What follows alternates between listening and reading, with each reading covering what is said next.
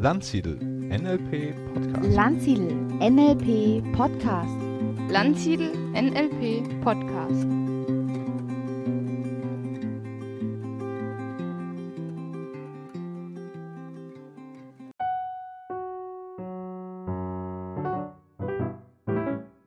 Herzlich willkommen bei der ersten Folge unseres neuen Podcasts über Modeling und NLP. Von diesem Podcast erscheint jede Woche eine neue Folge auf ralfstumpf.de und monatlich eine neue Folge auf der Seite von Landsiedel NLP Training. Zum Anfang veröffentlichen wir hier auf der Landsiedel-Seite ein Gespräch mit Johannes über die logischen Ebenen und gleichzeitig auf der Ralf Stumpf-Seite ein Gespräch mit Janina ebenfalls über die Ebenen des NLP. Informationen dazu findest du unten im Text. Und jetzt wünsche ich dir viel Spaß beim Zuhören über die Ebenen des NLP.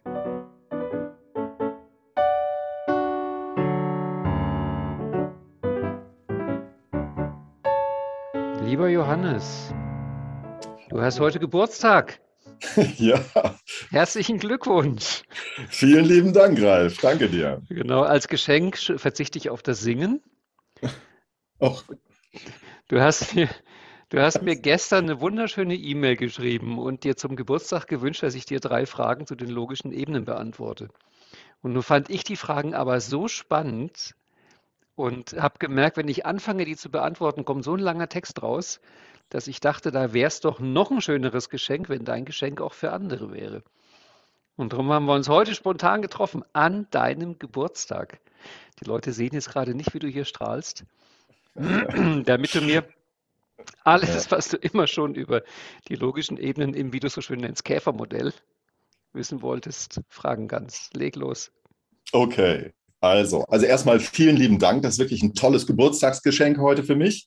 Ähm, auf der anderen Seite frage ich mich, ob diese Basics es überhaupt wert sind, hier im Äther verstreut zu werden. Aber es geht ja doch um was recht Wichtiges. Also wenn wir so überlegen, der Dills hat ja mit seiner, mit seinen neurologischen Ebenen diese Pyramide ähm, uns in den, in den Lehrstoff gebracht.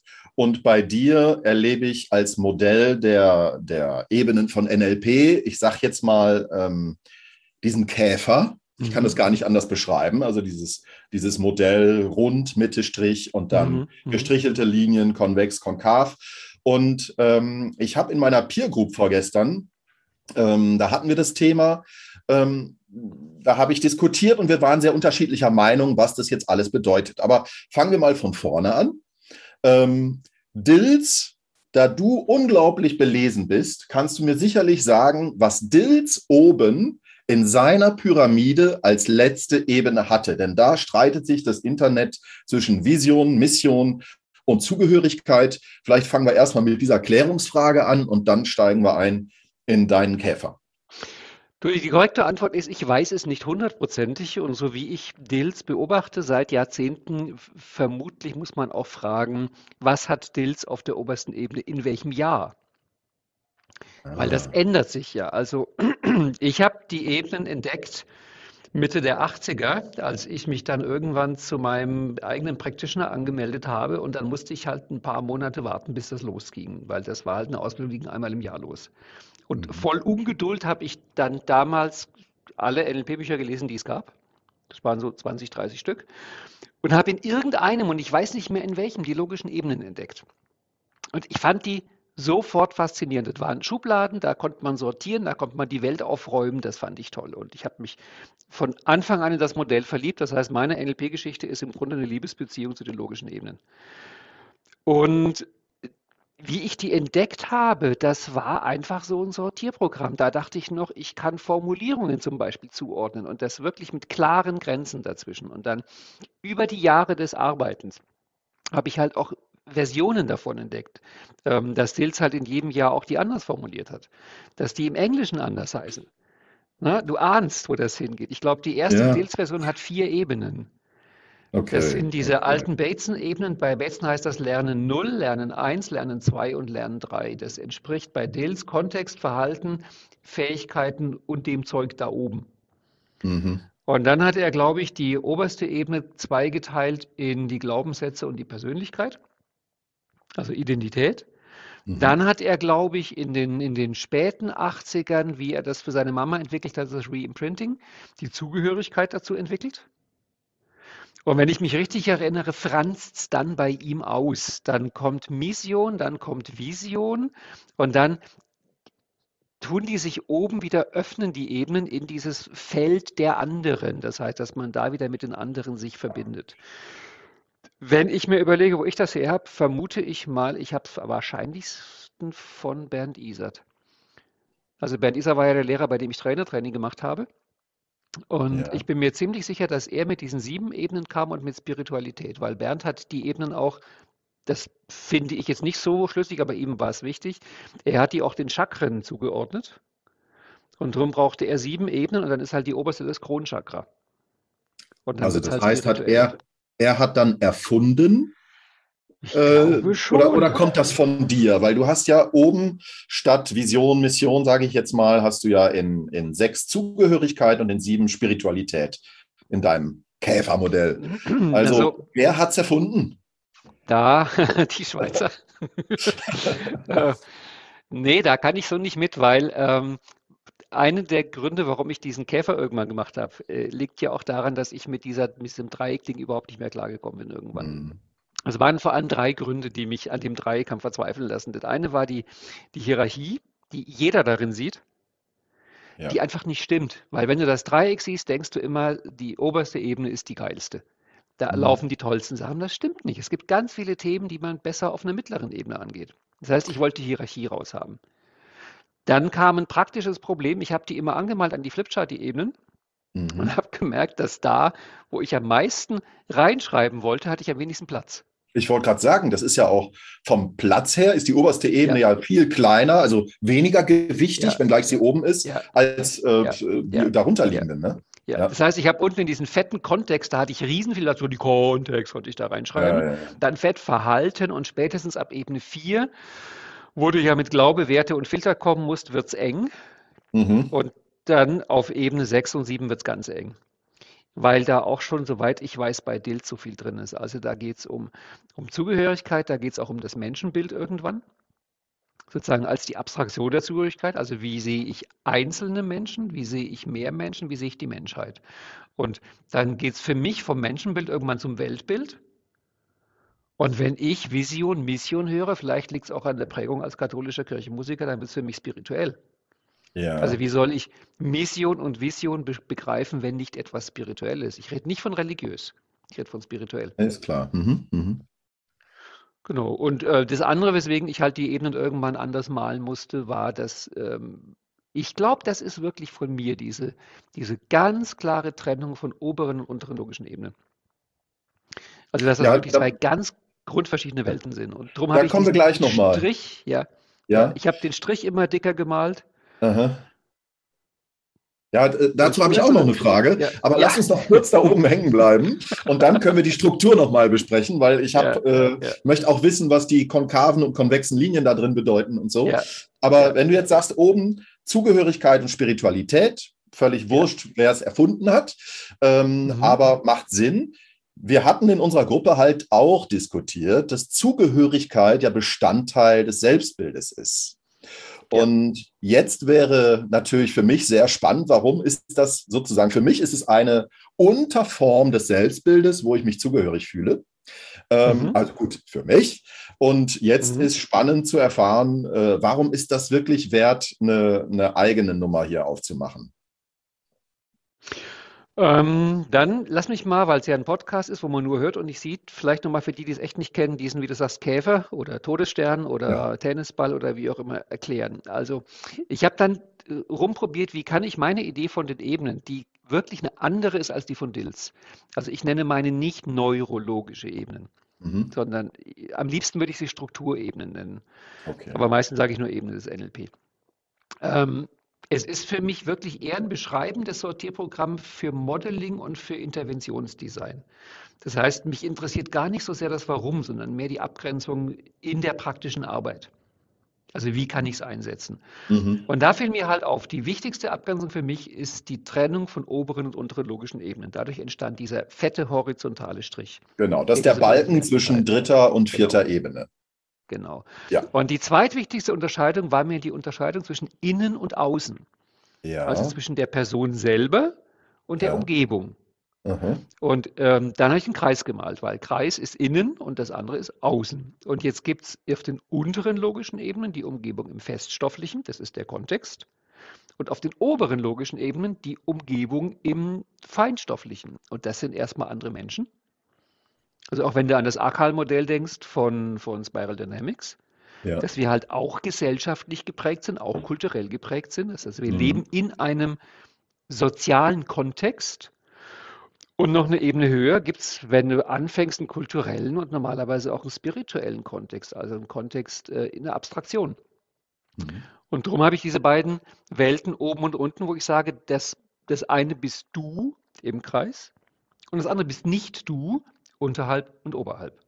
Und jetzt, um gleich die beiden gepunkteten Linien zu erklären, Mhm. ähm, für mich gibt es oben und unten jeweils einen Bereich, mit dem ich überlappe ah, ja. in diese Welt. Ja. Und einen Bereich, der ganz intim ist. Das heißt, mit meinem Verhalten überlappe ich in die feststoffliche Welt, Klar. sehen, hören, fühlen, Mhm. riechen, schmecken. Ja. Während die Ebene 3, mein inneres Verhalten, das kriege nur ich mit. Und Ebene 5 ist für mich die Persona. Also das, wie wir uns auch präsentieren, darum will ich das Wort Selbstbild besser. Kennst du das Wort Persona, die, die, Ja. den Ursprung daher? Nee, Das, das ist ja die ich nicht. Maske aus dem griechischen Theater. Ja. Also Personare, durchtönen. mhm. Und die Persona ist die Maske, die man sich aufsetzt, um eine bestimmte Rolle zu spielen. ja. Und damit begegnen wir halt anderen Leuten, während sowas wie Glaubenssätze und Werte viel intimer ist, nach meiner Meinung. Und das heißt, Ah, okay, okay. Also Selbstbild im Sinne von nicht, was denke ich über mich, sondern auch, wie möchte ich nach außen wirken. ja, ja, ja. Okay. klar. Also beides. Okay. Zum, zum Ja. einen natürlich, wie sehe ich mich, aber Ja. auch wie präsentiere ich mich. Genau. Weil ja, wie du schon sagst, mit, mit meinem Selbstbild bin ich ja wiederum Teil der Zugehörigkeit der anderen. Ah, siehst das total interessant. Mit meinem, wie möchte ich auf andere wirken, wäre für mich fast Verhalten. Ja. Aber Ja. äh, damit dann auf der zweiten Ebene. Sozusagen ein Ausdruck der, der fünften auf der zweiten Ebene. Aber gut, Ja. wir wollen es nicht kompliziert machen. Naja, ich stimme dir schon zu, weil ich ja auch immer sage, dass alles, was wir von anderen Leuten wahrnehmen können, ist Ebene 2. Mhm. Oben können wir nur spekulieren. Vakuum Genau. gibt es nur unten. Das heißt, natürlich muss ich mein Selbstbild ausdrücken in Verhalten und auch im Kontext in Kleidung oder in der Wahl meines Autos oder sowas in der Richtung. Ja. Mhm. Genau, darum entstand dieses, dieses Bild irgendwann. Okay, gut. Das bedeutet jetzt, die gestrichelten Linien in dem Käfer nach Mhm. oben oder unten offen sind dann tatsächlich meine Überlappung oder Interaktion mit der Außenwelt. Im unteren Ja. für mich total klar. Wie gesagt, im oberen, wenn du jetzt sagst, als die Mhm. Maske oder Rolle, die ich einnehme oder einnehmen möchte oder Mhm. wie ich gerne, wie ich mich sehe oder gerne wäre, äh, verstehe ich das auch, ja. Okay, Also das liebste Wort auf der 5 ist mir das Wort Selbstbild, ja. weil ich es halt so definiere, das ist das Bild, was ich von mir selbst habe und was ich gerne anderen präsentieren möchte. Ah, okay. Sind aber zwei verschiedene. Einverstanden? Ja. Gut. Mhm. Und ähm, was, weswegen die Linien auch gestrichelt sind, ich finde, der, die Grenze von der 2 zur 3 und die Grenze von der 4 zu 5 sind am schwersten zu bestimmen. Sag mal für die, ist das die jetzt nicht das vor dir. Ja. Es wäre mal gut, die, du sagst mal ganz schnell äh, 2 zu 3. Selbst ich muss auf mein Ding gucken. Für die, die zuhören, wird es dann noch schwerer. Also 2 zu 3 Mhm. heißt von Verhalten auf inneres Verhalten und von 4 zu 5. Genau. Ich weiß, das wird Also- noch eine deiner Fragen sein. Wie nennen wir die Ebene 3? An dem Ja, Thema genau. ich seit 20 Jahren. An dem Thema bin ich seit 20 Jahren dran. Wie nennen wir die dritte logische Ebene? Ja, das ist auch meine, meine letzte Frage zu diesem Käfer gewesen, weil du nennst uns da inneres gleich Verhalten. einsteigen. Ja, los. Dann Ja. Ähm, also gelernt habe ich hier ja mal bei Landsiedel, dass das ähm, Fähigkeiten heißt. So. Ja. Und äh, bei dir bin ich jetzt über inneres Verhalten gestolpert. Vielleicht, da habe ich dir auch die Frage gestellt, sag mal, warum du glaubst, dass Mhm. das diese Ebene besser beschreibt als Fähigkeiten. Ich selber bin ein Fan, habe ich dir auch geschrieben, von innere Strategie. Das beschreibt Mhm. für mich so das Beste, wie, wie die drei funktioniert. Ähm, oder wie ich Mhm. funktioniere, um dann äh, auf die anderen, auf mein Verhalten zum Beispiel und so weiter äh, einen Einfluss zu haben. Aber sag doch mal, warum beschreibt inneres Verhalten das jetzt besser als Fähigkeiten? Oder warum du das so genannt hast? Das, das war aus der Praxis geboren. Also ich habe auch angefangen mit Fähigkeiten. Ich habe das Wort Mhm. einfach gelernt, habe es übernommen. Dann habe ich in meinen frühen Modellings den Leuten halt immer die Frage gestellt, was sind deine Fähigkeiten? Das heißt, ich habe nach Fähigkeiten gefragt. Und dann ist mir irgendwann aufgefallen, die Antwort auf die Frage, was sind deine Fähigkeiten, war oft sowas wie, ich kann Englisch oder ich kann gut singen. Mhm. Und dann fiel mir auf, also so wie du singst, ist das ein Glaubenssatz, aber keine Fähigkeit. Du, du glaubst, dass du singen kannst, aber du kannst nicht singen. Und auch bei sowas wie ich kann gut Englisch war mir klar, da ist so viel Wissen mit drin, so viel Erfahrung. Also es war ganz klar, dass wenn man Leute nach Fähigkeiten fragt, die meisten von Ebene 4 antworten. Also die Antworten sind eher Glaubenssätze und Werte, als dass sie wirklich diese inneren Abläufe benennen, die auf Ebene 3 sind. Dann habe ich versucht, äh, mit, dieser, mit dem klassischen Fragewort, wie machst du das? Das ist ja auch Mhm. die Ebene 3 Frage offiziell, da kommt auch alles Mögliche. Und dann habe ich irgendwann gemerkt, wenn ich die internale Strategie erfragen will, was was du ja auch sagst, internale Strategie, dann komme ich am besten mit der Frage weiter, was machst du innerlich? Mhm. Und die Frage, was machst du, ist Verhalten. Ja. Und die Frage, Ja. was machst du innerlich, ist inneres Verhalten. Das heißt, dann habe ich irgendwann angefangen, weil ich gemerkt habe, das Wort Fähigkeiten führt in die Irre. Die Leute haben wildeste Vorstellungen unter der Idee Fähigkeiten. Ne? Ja, was sind deine Fähigkeiten? Ich bin ein hilfsbereiter Mensch. Das ist Ebene 5. Also das Wort ist nicht praktikabel im Modeling, weil es führt die Leute in alle möglichen Denkweisen. Und im Modeling ist wirklich am besten die Frage, was machst du innerlich? Und so Okay. hat sich das ergeben. Ja. Ähm, dann habe ich natürlich mich mit Modeling mehr und mehr beschäftigt. Ich habe gemerkt, dass äh, früher, das ist glaube ich heute nicht mehr so üblich, wurde unterschieden Mikrostrategie und Makrostrategie Mhm. in den ersten NLP-Jahren. Und die Mikrostrategie ist halt diese WAKOK-Abfolgen im Inneren. Und das ist ganz klar Ebene 3. Ja. Und die Makrostrategie ist dann der Rest, also mit, mit ähm, Körperbewegungen und diese, also diese Bagel und Roll von, von Dills. Ähm, dadurch war das Wort Strategie irgendwie drin. Da habe ich gemerkt, Strategie ist ganz gut. Das nimmt auch Marshall Rosenberg für diese Ebene, wenn er über den Menschen spricht. Nur NLPler denken halt bei Strategie halt schon meistens an alle Ebenen, weil ja auch für einen NLPler zur Strategie auch die Glaubenssätze gehören und das Selbstbild. Also war das auch so, so mittelgut. Mhm. Und dann, als für mich irgendwann super klar war, dass die unteren logischen Ebenen WAKOK sind, aber die oberen sind kein WAKOK, war ganz klar, naja, dann ist Ebene 1 Kontext, ist WAKOK da draußen. Ebene 2 Verhalten ist mein WAKOK, was von außen sichtbar ist für die anderen. Und Ebene 3 ist mein WAKOK innen. Dann habe ich die drei WAKOKs. Und das ist eigentlich für mich die schönste Beschreibung der Ebene 3. Das mache ich oft dann noch als Reim und sage, Ebene 3 ist Arbeit mit den Sinnen innen.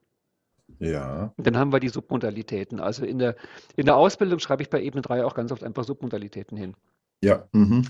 Mit anderen Worten, ich habe kein Nummer 1 Wort für die Ebene 3. Das ist auch der Grund, und du hast es gerade bemerkt, warum ich wirklich am liebsten von den Zahlen spreche. 1, 2, 3, 4, 5, 6, 7. Ja. Weil da ist so viel drin. Also die Ebene 3 kann ich nennen Strategie, internale Strategie, WAKOK innerlich, Submodalitäten, Fähigkeiten, äh, Mikrostrategie. Es gibt so viele Möglichkeiten, die Ebene 3 zu benennen. Lass sie mich doch einfach 3 nennen. Gut, gut. Ja, ja, ich lasse. es, ist, es fällt Ich halt weiß, du, schwierig. du hast, es fällt du schwer, hast heute Geburtstag und ich wünsche mir was, ne? Genau, richtig. Ich wünsche mir was. Nein, ich denke mal, äh, nicht jeder hat diesen Käfer vor Augen. Und wenn du dann sagst, zack, zack, Ja. zack, eben drei.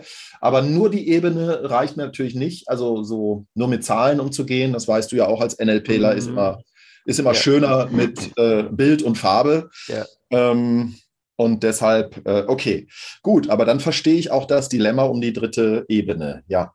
Mhm. Mhm. Gut. Inneres WAKOK finde ich gar nicht schlecht. Mhm. Ja, und das Schlimme ist, dass eben der, der Unterschied zwischen zwei und drei, der ist wahrscheinlich sehr diffus. Also ich fand am verblüffendsten in einem Vortrag von Manfred Spitzer, wo er meinte, dass man inzwischen mit hochauflösenden Kameras, wenn man die Netzhaut filmt, sehen kann, was jemand visualisiert. Oh. Weil er meinte, dass die inneren Bilder sich auf der Netzhaut abbilden. Das heißt, wenn wir visualisieren, aktiviert das die Sehzellen. Und Manfred Spitzer meinte damals in einem Vortrag, man kann inzwischen quasi unterscheiden, denkt er an ein Dreieck oder an ein Quadrat. Wir Okay. können noch nicht sehen, denkt er an eine Kuh oder an ein Pferd. Ja. Aber er meint, vielleicht ein paar Jahrzehnte in die Zukunft. Und du kannst in einem Mordfall von der Netzhaut das letzte Bild auslesen, was der Verstorbene gesehen hat. Das Oh, wäre wow. quasi denkbar. Ja. Und das fand ich halt so spannend, was der Spitzer da erzählt hat, dass die Visualisierung sich auf der Netzhaut zeigt. Also dann wird es langsam wirklich schwierig, die Ebene 2 und die Ebene 3 zu unterscheiden. Kennst du die Spiegelneuronen? ja, sicher. Ähm, das ist auch nochmal sehr spannend mit den unteren drei Ebenen, weil die Entdeckung war ja, dass wenn ich meine Hand hebe, Hand hebe dann feuern bestimmte Neuronen. Wenn ich sehe, dass jemand die Hand hebt, feuern bei mir die gleichen Neuronen. Wenn ich mir vorstelle, die Hand zu heben, feuern die gleichen Neuronen. Und das sind die Mhm. unteren drei logischen Ebenen. Das heißt, auf Ebene 2 ist, ich, heb- ich heb die Hand. Auf Ebene 1 ist, ich sehe, wie du die Hand hebst. Und auf Ebene 3 ist, ich stelle mir vor, die Hand zu heben. Ja, und immer die gleiche Reaktion. Ja, Bei den ja. Das sind also verschiedene Facetten von WAKOK auf den unteren drei Ebenen. Mhm. Okay. So, jetzt überlege ich gerade noch, ob die Persona nicht auch was mit WAKOK zu tun hat. Aber wenn du sagst, die oberen sind Naja, da- befreit, da ist die Bedeutung. Ja, da äh, sage ich, ja, ähm, na, da sage ich ja immer, dass wir, das habe ich auch von Spitzer überwiegend, ähm, die Abstraktion der oberen logischen Ebenen können wir uns ja nur denken, ähm, dargestellt in WAKOK. Also wenn ich so eine Abstraktion nenne, nehme wie Glück oder Freiheit oder Ehrlichkeit. hm, Also, wenn du dir vorstellen willst, was ist Ehrlichkeit, wirst du merken, vermutlich beginnen Filmszenen im Kopf. Das heißt, Ja. wir, es steht ja immer eine WAKOK-Erfahrung dahinter. Darum sage ich ja auch, das Metamodell ist die Technik, wie ich mich nach unten frage in den logischen Ebenen. Und das Milton-Modell ist die Technik, wie ich nach oben komme in den logischen Ebenen. Das heißt, wir haben die beiden Sprachmodelle, je nachdem, wo ich hin will. Ja. Ähm, aber alle Abstraktionen der oberen logischen Ebenen, also wenn du das Selbstbild hast, dass du schlau, tüchtig und gut aussehend bist, dann muss irgendein WAKOK dahinter stehen. Ne? Ja, du hast heute Geburtstag, da dachte ich mir, ich sag mal, ich sag mal die Wahrheit. Ich sag mal die Wahrheit. ja, passt schon. Okay. Ja. Ja, super. Habe ich jetzt noch was aus meiner Mail an dich äh, vergessen, sag mal, weil das war jetzt schon sehr, sehr klasse. Ich kann noch mal gucken. Naja. Ähm, Im Großen und Ganzen war es das, glaube ich. Ja. Nee, das Modell ist, ist, ist, ist, ist Hammer. Also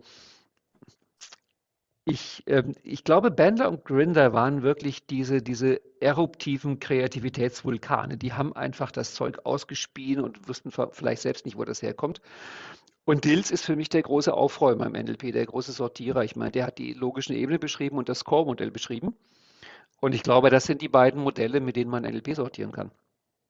Ich fand die logischen Ebenen halt einen Tick besser als Sortierprogramm. Und Ja. das ist, ich schätze mal, man kann sich sein Leben lang mit diesem Modell beschäftigen. Was ich übrigens auch total spannend fand und für mich wirklich bis heute unerklärlich ist, Dills hat das Modell in den 80ern formuliert. Und soweit ich Manfred Spitzer und seine Vorträge verstehe, weiß man seit den 90ern, wobei ich glaube, Spitzer kennt das Modell nicht, aber dass man ungefähr seit den 90ern sogar sagen kann, das entspricht wirklich, wie unser Gehirn abbildet. Das heißt, die neurologischen Ebenen sind wirklich neurologische Ebenen. Aber Dills hat das scheinbar gewusst, wie man es noch gar nicht wissen konnte. Das finde ich faszinierend. Also wenn das wirklich stimmt. Weil wenn Spitzer beschreibt, wie sich die Abstraktionsebenen im Gehirn ergeben, entsteht das genau in dieser Reihenfolge, entsteht das auch sozusagen zeitlich in dieser Reihenfolge.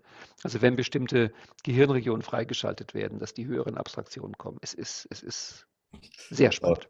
Dann, dann kommst du auch, auch wieder dazu, äh, die mal neurologische Ebenen zu nennen, oder Ralf?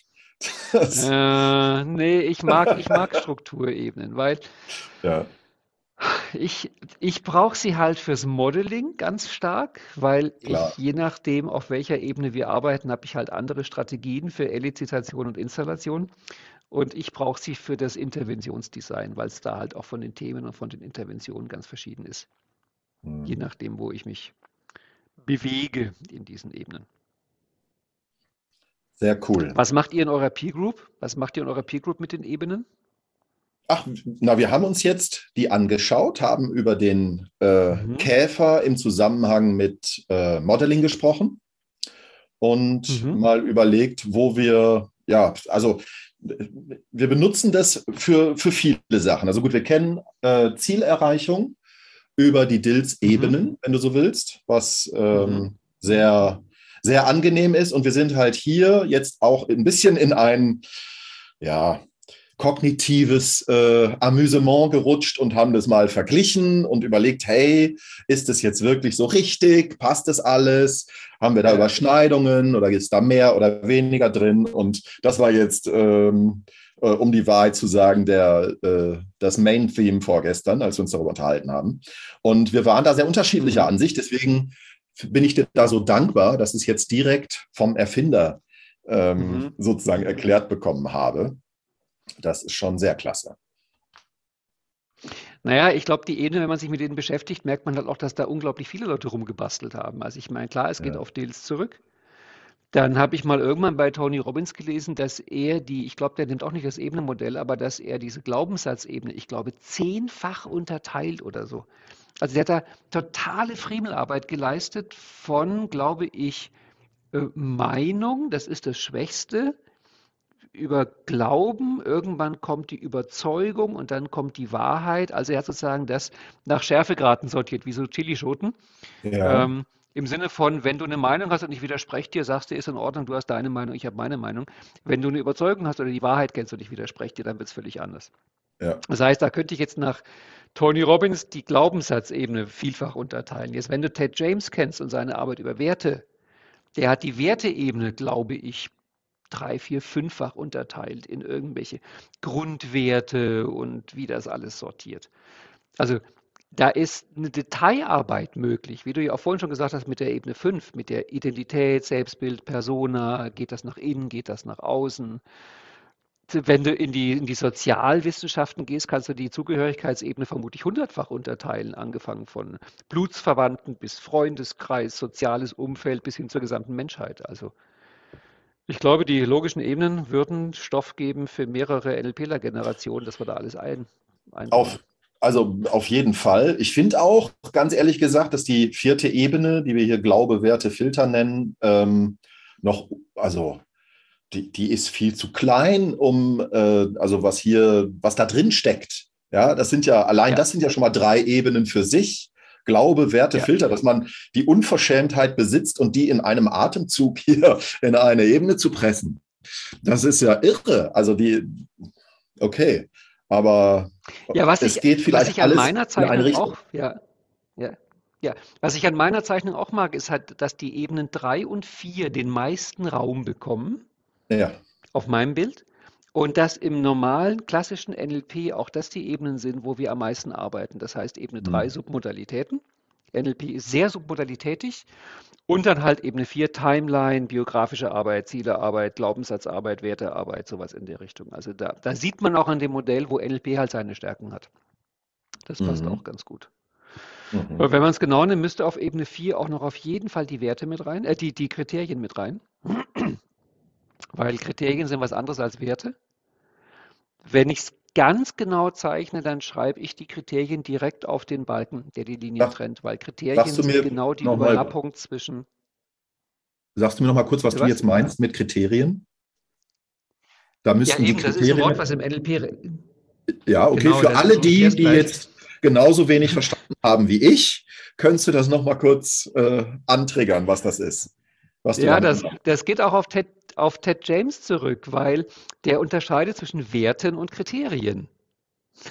Ich sehe, du freust dich über deinen Geburtstag, ne? Ähm, Komm, gib's wenn- mir total.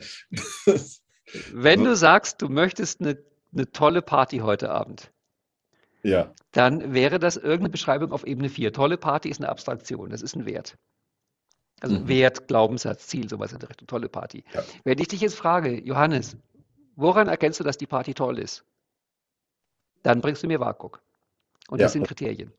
Ja. Also Kriterien ist, woran misst du das? Ähm, Und Kriterien ist so, Kriterien müssen im NLP immer WAKOK sein. Also wenn du sagst, du willst glücklich sein und ich frage dich, woran erkennst du, dass du glücklich bist, muss WAKOK kommen. Und darum sind die Kriterien quasi genau auf der Linie zwischen oben und unten. Und Ted James hat, soweit ich mich erinnere, geschrieben, dass auch bei Kriterien, genau wie bei Werten, gibt es eine Hierarchie. Mhm. Ich mache mal ein ganz simples Beispiel. Ähm, Liebe ist ein Wert. Wenn du sagst, du, du hättest gerne Liebe, du möchtest geliebt werden oder du möchtest lieben. Und ich mache es mal ganz simpel. Es gibt für dich drei Kriterien für Liebe. Das eine ist Blumen schenken, das ist visuell. Das Mhm. zweite ist sagen, ich liebe dich, das ist auditiv. Und das dritte ist zärtlich anfassen, das ist kinästhetisch. Mhm. Jetzt könnte ich dich fragen, wenn in eurer Partnerschaft viele Blumen und viel Liebesschwüre, aber keine Berührung, ist das dann Liebe? Wie ist es, wenn viel Berührung, viel zärtliche Worte, aber keine Blumen? Und jetzt können wir das durchgehen. Und dann wirst du merken, bei jedem Menschen ist es anders. Dem einen ist die Berührung am wichtigsten, dem anderen die Blumen und dem dritten die Liebesschwüre. Und jetzt gibt es eine Kriterienhierarchie. Mhm. Das heißt, die Idee von Ted James ist, dass ich bei den Abstraktionen der oberen logischen Ebenen ähm, eine WAKOK-Abbildung über Kriterien formulieren kann. Und da kann ich dann sortieren, was ist dir am wichtigsten und was ist verzichtbar. Und wenn ich dann in Zielearbeit gehe, ist natürlich am schlauesten, wenn ich die obersten Kriterien vor allem ins Visier nehme, weil die halt die Trümpfe sind in dem Spiel. Hey, da Darum müssen die im Grunde nochmal auf Ebene 4 mit rein. Ja, ja, ja. Ich bin jetzt gerade am Überlegen. Wir könnten ja so eine Zwischenebene noch, aber jetzt geht es sehr weit einführen, die tatsächlich auf der schwarzen, auf deiner Mittellinie ist und die heißt Ziele, Schrägstrich Kriterien. Weil auch die Ziele finden ja nicht wirklich hier ihren Raum. Und wie du gerade selber sagst, Ziele werden über Kriterien Ja. wahrscheinlich WAKOK definiert. Ja, du weißt, woran mich das erinnert, ne, diese Zwischenebene. Kennst du den Film Inside John Malkovich? Hm. Ach doch, ja klar, ja. Da, der, der spielt in einem Hochhaus, wo es so ein 13,5. Stockwerk gibt, glaube ich, ist das. Und da ist auch eine niedrigere Decke und alle müssen gebückt laufen. Ungefähr das Bild hatte ich jetzt gerade bei dieser Zwischenebene. Also, Nein, klar. lass uns bitte keine weitere Ebene einziehen. Gut. Okay, das reicht auch. ist, Das ist, ja, es ist genauso wie auf Ebene 3. Auf Ebene 3 Submodalitäten ist es unglaublich schwer, Submodalitäten zu finden, die keine Bedeutung haben. Also auch diese Trennung ist im Grunde an den Haaren herbeigezogen, weil für die meisten Leute hat sowas wie Größe oder Helligkeit automatisch eine Bedeutung. Also in, in, im, im, im inneren Bild der meisten Leute ist groß und hell besser als klein und dunkel. Mhm. Also auch da ist es ziemlich, also ich merke es auch während der Ausbildung, wenn ich die Leute bitte, dass sie auf bestimmten Ebenen ihre Ziele und Probleme formulieren, am schwersten ist auf Ebene 3. Also Ebene 3 Ziele und Ebene 3 Probleme ist wirklich tricky.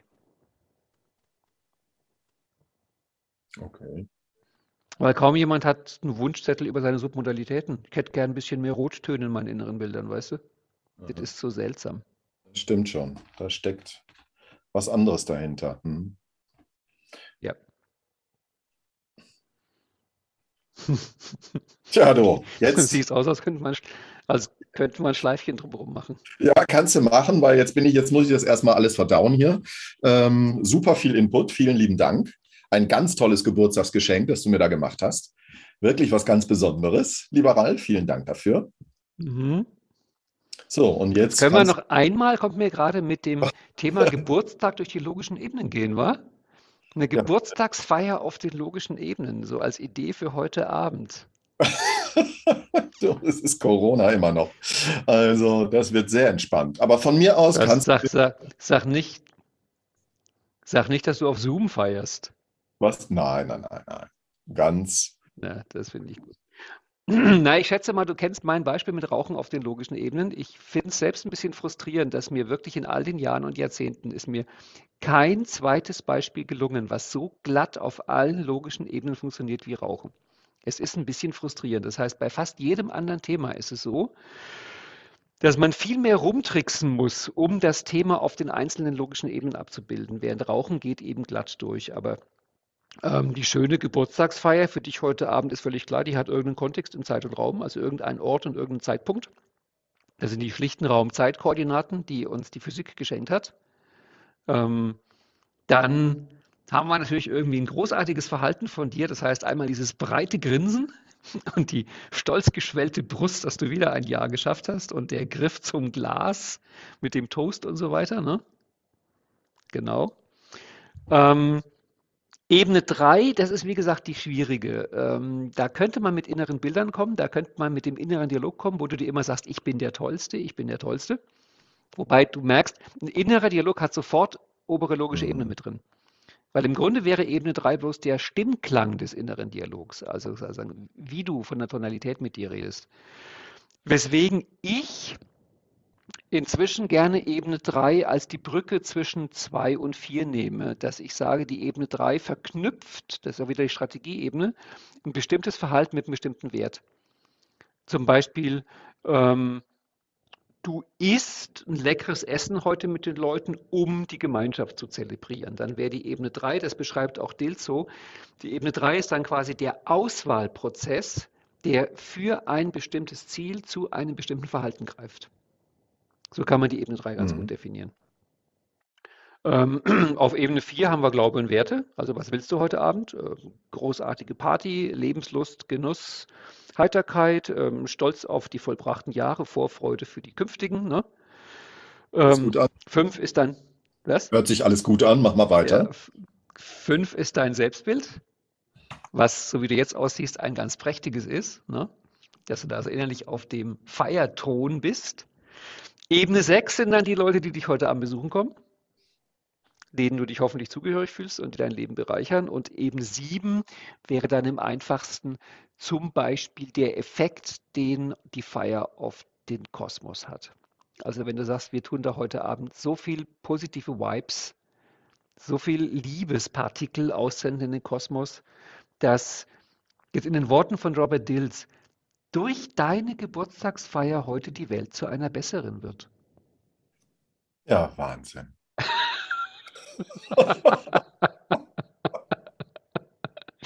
Ich glaube, deine Gäste freuen sich, wenn du sagst, zur, zur Eröffnung der Feier machen wir erstmal ein Logical Level Alignment.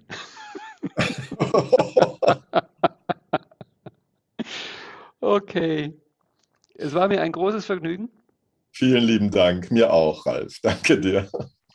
Dann feiere schön und berichte hinterher auf allen logischen Ebenen, wie es mit deiner Geburtstagsfeier war.